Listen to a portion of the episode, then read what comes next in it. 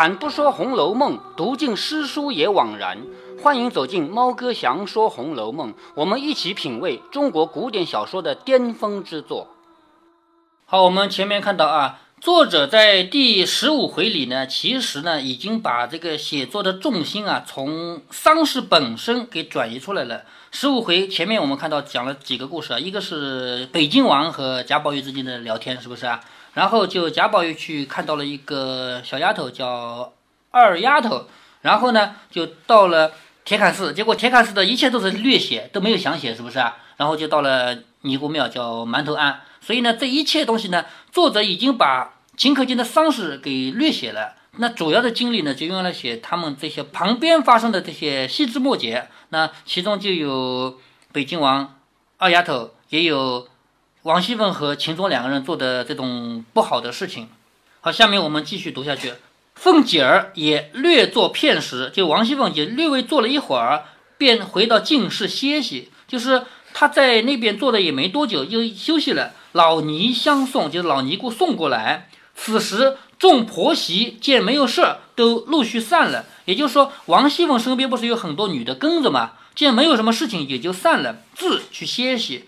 跟前呢，不过几个心腹常侍的小婢，婢就是婢女，就是现在留下的就几个最贴身的，就包括平儿这样的人，是不是啊？就是最贴身的人。老尼就趁机说：“你看这个老尼姑要有事要求王熙凤了啊，说我正有一事要到府里去求太太，先请奶奶一个事下，就是我这有一件事情，我要求谁呢？我要去求王夫人太太嘛，是不是？我在求她之前，我先问一下你。”王熙凤就问什么事情。老尼说：“阿弥陀佛，只因当日我先在长安县，你看这个地名叫长安县啊。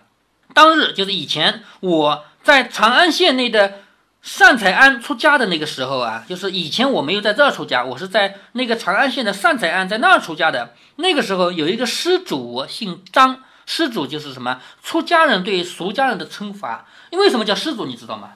呃，为什么？因为。”出家人都要靠普通人给他们钱，他们才能够过下去啊。给钱不就施舍吗？对不对？你施舍东西给我，所以你是施主嘛。那么习惯的说来呢，任何一个人他都都都叫施主，哪怕我没给他钱，他也叫我施主，知道吗？这是出家人对于俗人的称呼。他说那个时候有一个施主姓张，是个大财主，他有个小女儿名叫金哥。好，我们这里来理一理人的名字啊。这个张财主。是这个尼姑以前在另外一个地方出家的时候，就是他的施主给他钱的，对吧？好，他生了一个女儿叫金哥，黄金的金，哥哥的哥，女孩叫什么什么哥，很正常啊。王熙凤不叫凤哥嘛，对不对？好，他的女儿叫金哥，那年都往我庙里来进香，也就是这个张施主啊，金哥啊，都到我庙里来烧香的。不想遇到了谁呢？遇到了长安府府太爷的小舅子李衙内。好，府太爷。府太爷就是府里面长官，是不是啊？他的小舅子是什么关系？你知道吗？小舅子其实就是老婆的兄弟，老婆的哥哥或者老婆的弟弟叫小舅子，其实就是自己家儿子的舅舅嘛，对不对？好，这个李衙内啊，你要是读以前的书读得多的话，你会看到很多衙内。衙内什么意思呢？衙内就是儿子，不叫儿子啊，衙内就是那个当官的人的跟班。比如说一个人，他姓张，他是大官。比如说一个县令吧，一个县令姓张，那他的儿子叫张衙内，因为他儿子也姓张，对不对？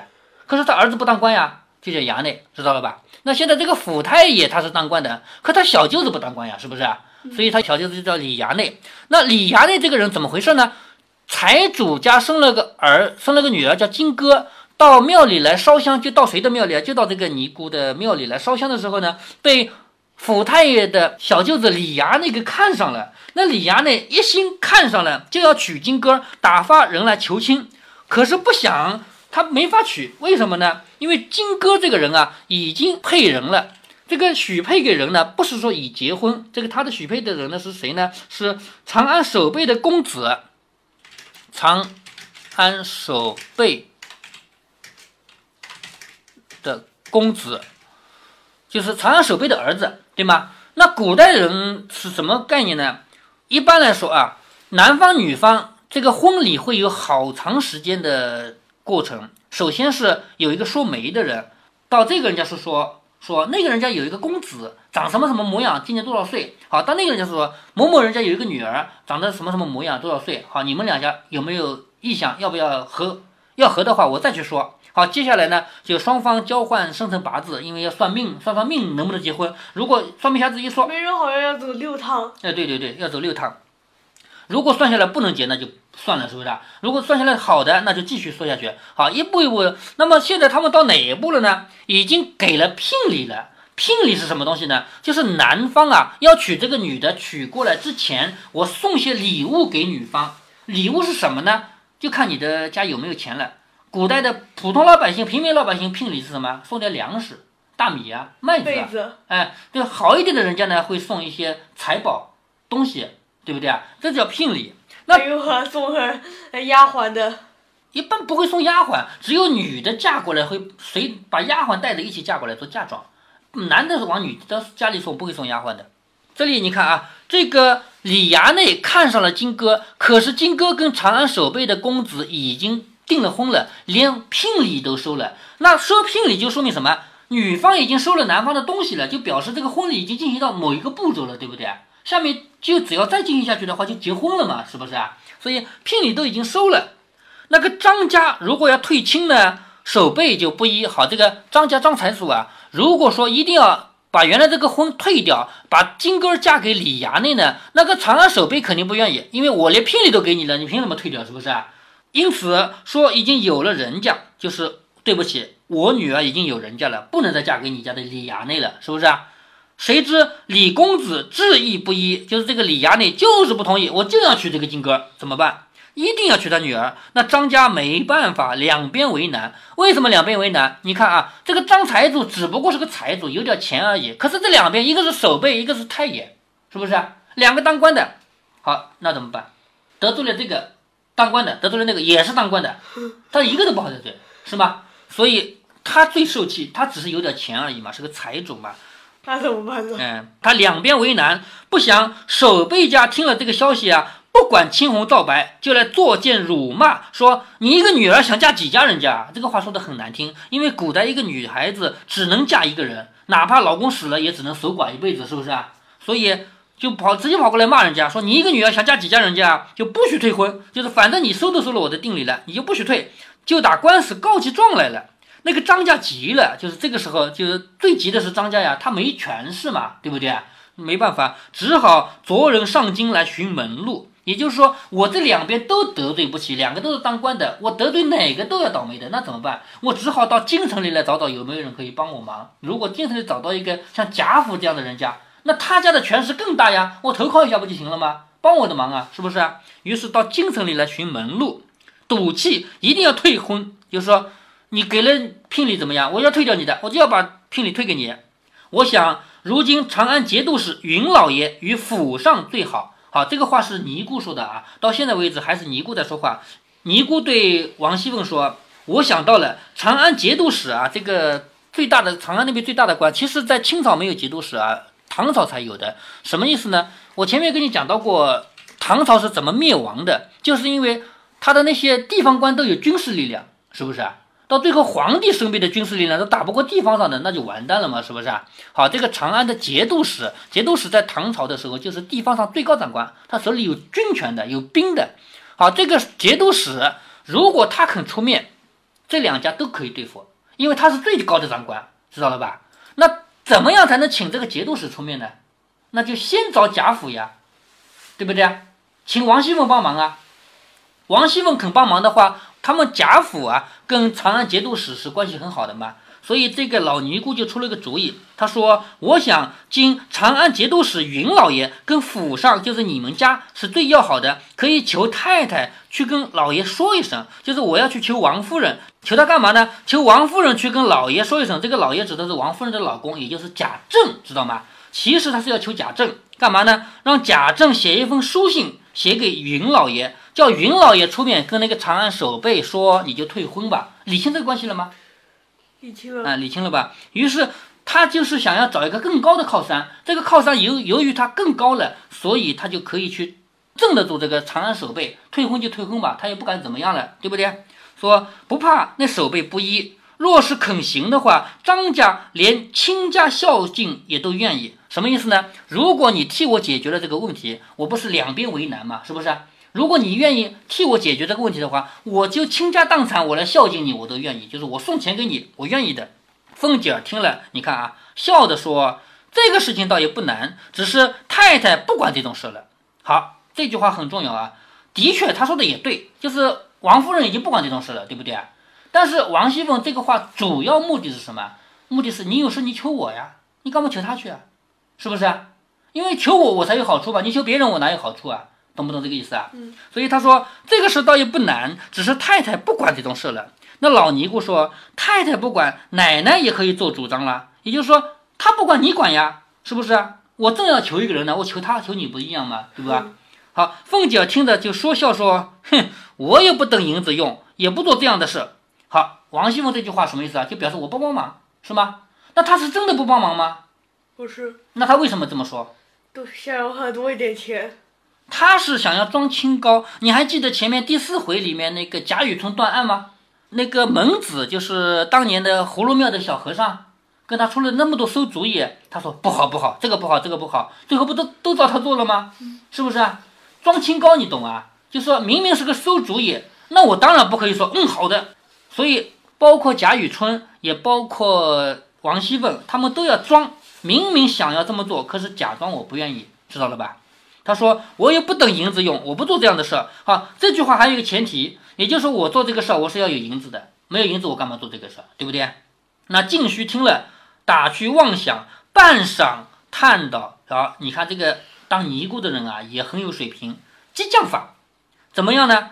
他说：“哎。”虽如此说，张家已经知道我来求府里，这个府里还是指的你们贾府啊。就那个张家啊，已经知道我来求贾府了。如今你不管这个事儿呢，张家他不知道是你不高兴管，他以为你没本事呢。这叫激将法，是不是啊？好，你不管这个事儿，表面上看你是不高兴管，其实给人眼里看起来不就是你没本事管吗？那这样一说的话，王熙凤就要跳起来了吧？谁说我没本事的？我就管给你看。对不对啊？那这个其实就是就坡下驴。王熙凤本来就想管这个事儿，想要赚银子，只不过他是装，对不对啊？那你要激将我，那还更好了，我就被你激将好了，对不对啊？这样银子就到手了吗？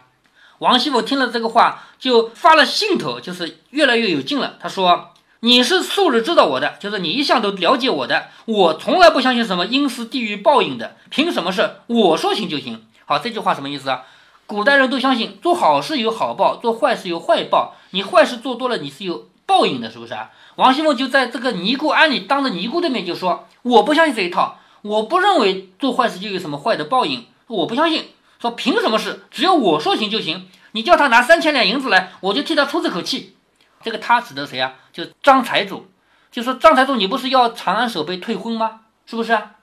叫他拿三千两银子来，我就帮你搞定这个事，保证他退婚。”老尼姑听了，喜不自禁，好，非常开心，非常高兴，终于把这个事儿给办成了嘛。忙说有有，这个不难。凤姐又说，我比不得他们扯棚拉纤的图银子，就是我啊，我不是那种要银子的人。我虽然要问你要三千两银子，但我不是为了银子。我这个银子干嘛用的呢？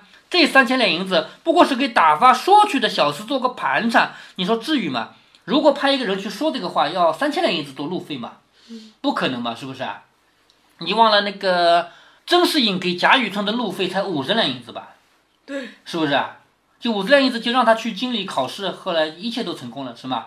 说要三千两银子给一个小孩做，给一个小厮做路费，让他去说这个事儿，至于吗？是不是啊？好，他说我要这个三千两银子，不是因为我要银子啊，是因为我要打发一个人去说，给他做路费的，让他赚几个辛苦钱，我一个钱也不要他的，就是三万两我也拿得出来。你看，装清高。我干嘛要你三千两银子啊？我家有的是钱，三万两我都有，是不是啊？这就装嘛。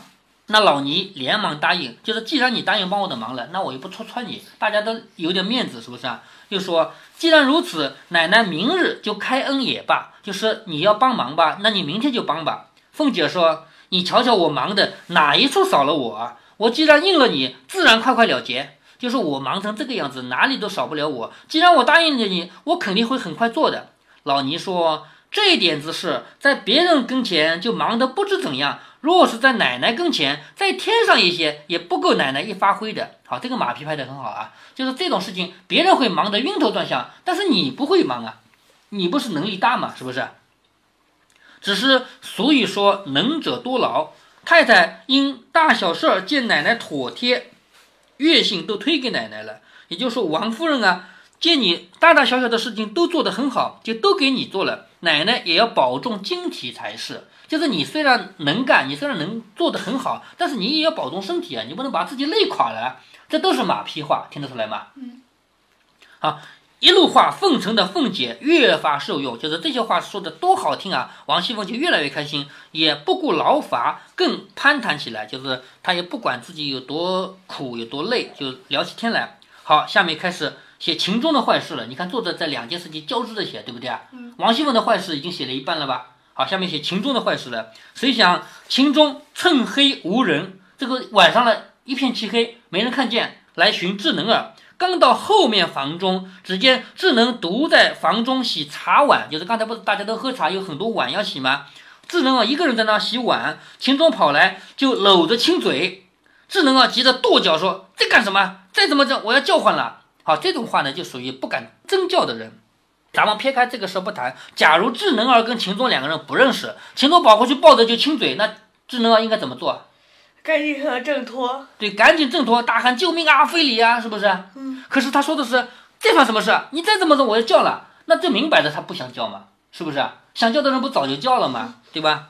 好，秦钟就说：“好人，我已经急死了，你今天再不医，我就死在这里。”也就是说，开始求他了，是不是？就这死在哪了？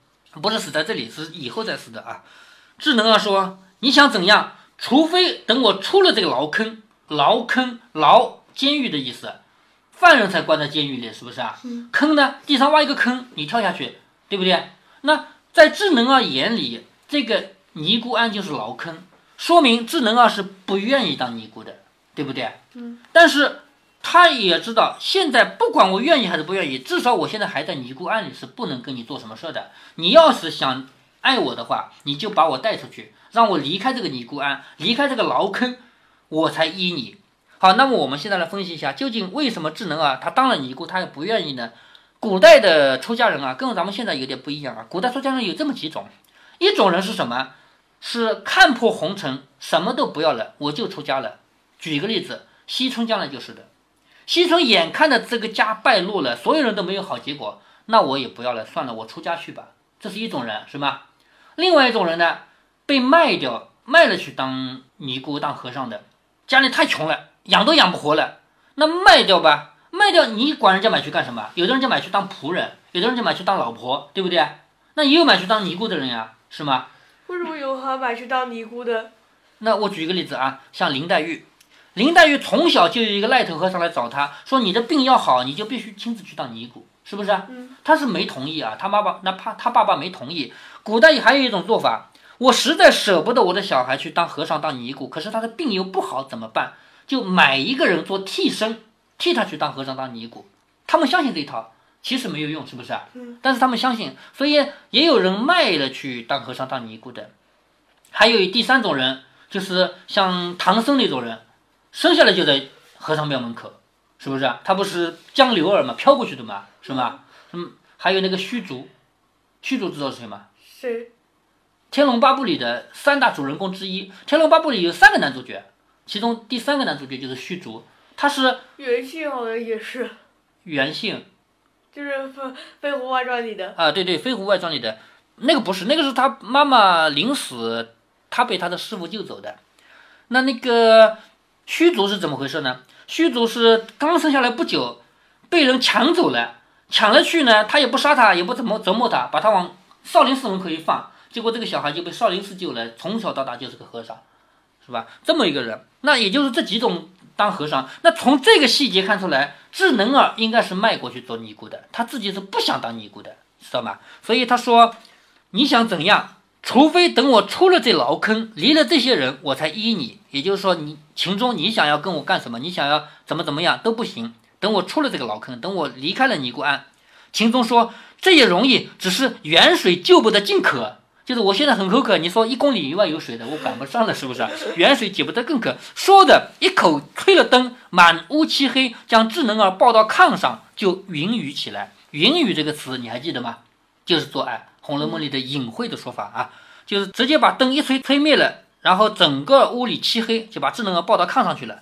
那智能儿百般的争坐不起，就是智能儿一开始也不愿意，他现在还是个尼姑，还没还俗，是不是？也不愿意。可是他怎么弄得过呢？因为他是一个小女孩，那个是个小男孩，他的力气哪有小男孩大，是不是啊？他百般的争争不住，也不好叫。这个时候如果真的叫起来呢，那就事情闹大了，是不是啊？所以他也不好叫，少不得依了他，也就是实在没办法就依了他吧。正在得趣，正在做爱的时候，只见一个人进来。这个屋子里不是漆黑的吗？是不是？可是有人进来还是能感觉出来的，是不是？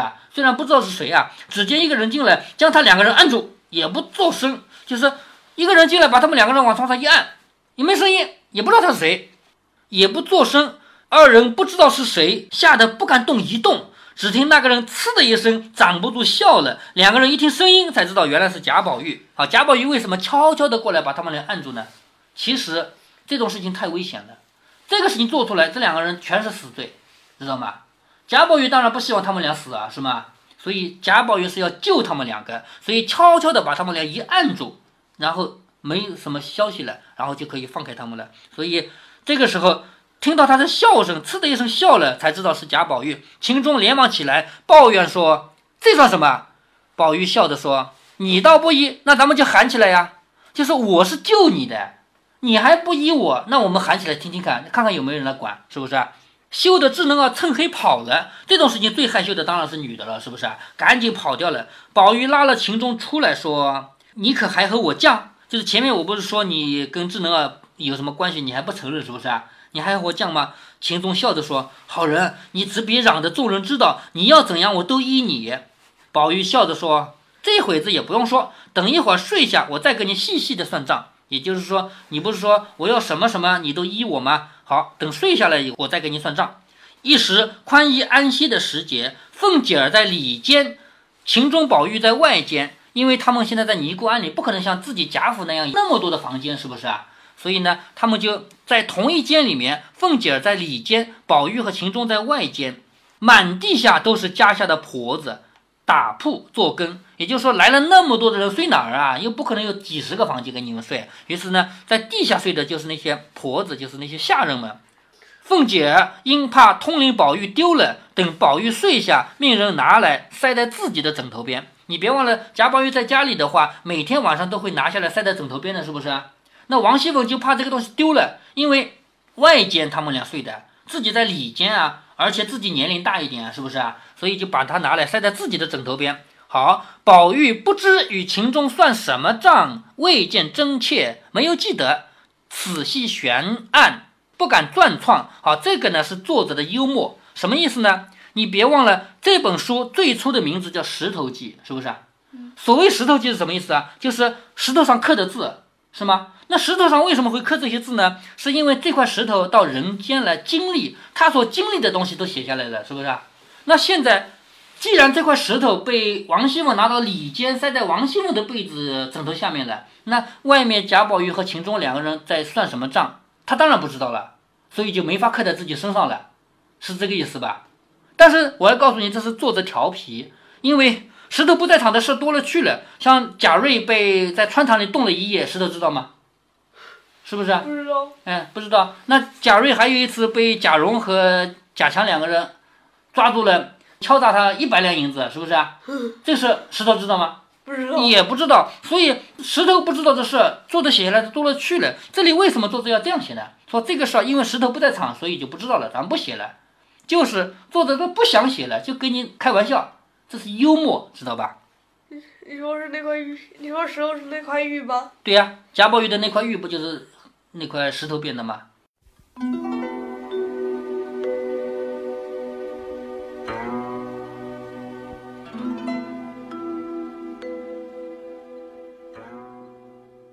在馒头庵里，老尼姑给王熙凤讲了一个故事。这个故事要说的问题很简单，就是老尼姑和王熙凤一个都不干净。王熙凤为了银两为非作歹，老尼姑其实也是。她好好一个尼姑，不安安分分的念经，干嘛去管俗事？其实就是利用她和贾家的关系插手俗事赚钱嘛。那么老尼姑所讲的这个故事本身究竟有几分真实呢？猫哥我在读的过程中是完全按照尼姑的说法，也就是假设尼姑说的是事实。但是也有另一种观点，认为尼姑在说谎，很有可能是张财主先把女儿许给了长安守备家，靠了一个比较低的靠山，后来又想去靠更高的靠山，于是才闹出了退婚一说。这种情况当然也有可能，但是我们还得补充一句，那也得李衙内愿意。既然是府太爷的小舅子，他不管是娶妻还是纳妾都不太难。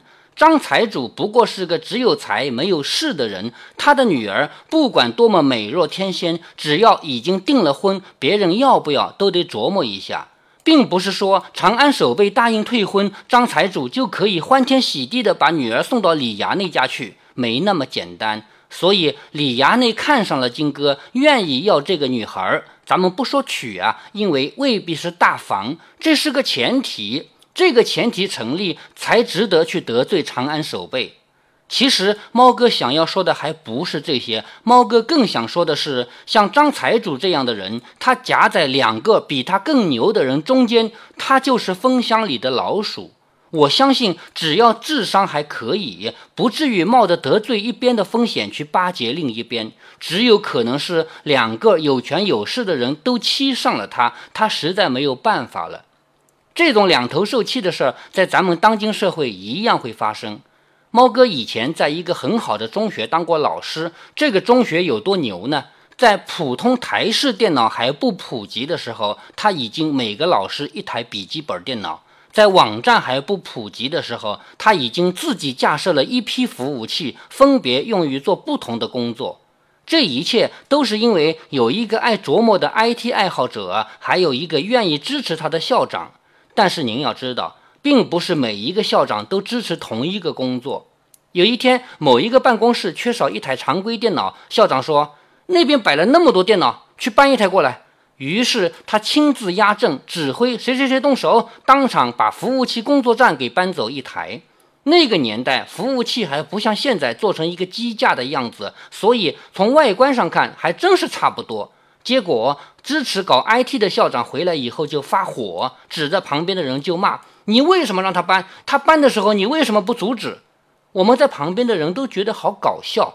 你要是在现场，你们两个校长可以巅峰对决一下。问题是你又不在，那是校长亲自指挥搬的，下面的人怎么敢吭一声呢？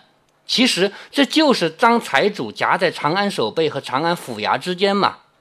很快，猫哥就不属于那所学校了啊，来到了现在的工作单位。很快结识了一位新同事。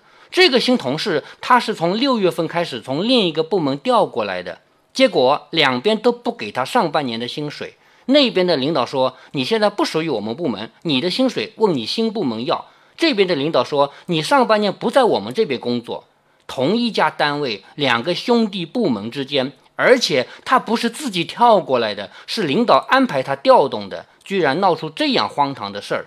他就是夹在长安守备和长安府衙之间的张财主嘛。如果您觉得猫哥的读书分享有益有趣，欢迎您点击订阅，这样您将在第一时间收到猫哥的更新提醒。如果您有什么要对猫哥说的，不管是赞还是批评，不管是提建议还是唠唠嗑，欢迎您在节目下方留言。您也可以加猫哥的公众号，四个字“猫哥在线”。您还可以加入猫哥的听友群中，微信群呢，用语音节目没有办法说清，还是 QQ 群方便，群号为八四九九六六八九九。不管加入 QQ 群还是微信群，还是在节目下留言，还是在公众号留言，您都可以围绕着书中的智慧和读书的乐趣畅所欲言。好，再见。